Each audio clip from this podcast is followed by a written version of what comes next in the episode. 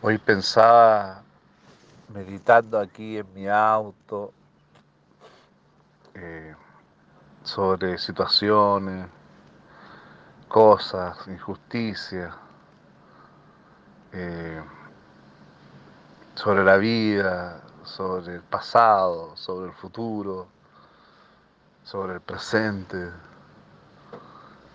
Y, llegué a entender que que el único camino es Jesús y su presencia.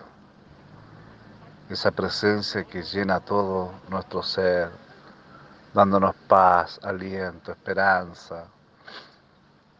Él no defrauda a nadie. Él es justo. Él es, está vivo. Un Dios de misericordia, de amor, de comprensión.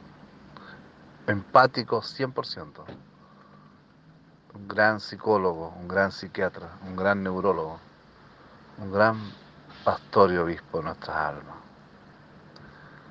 Él es lo mejor.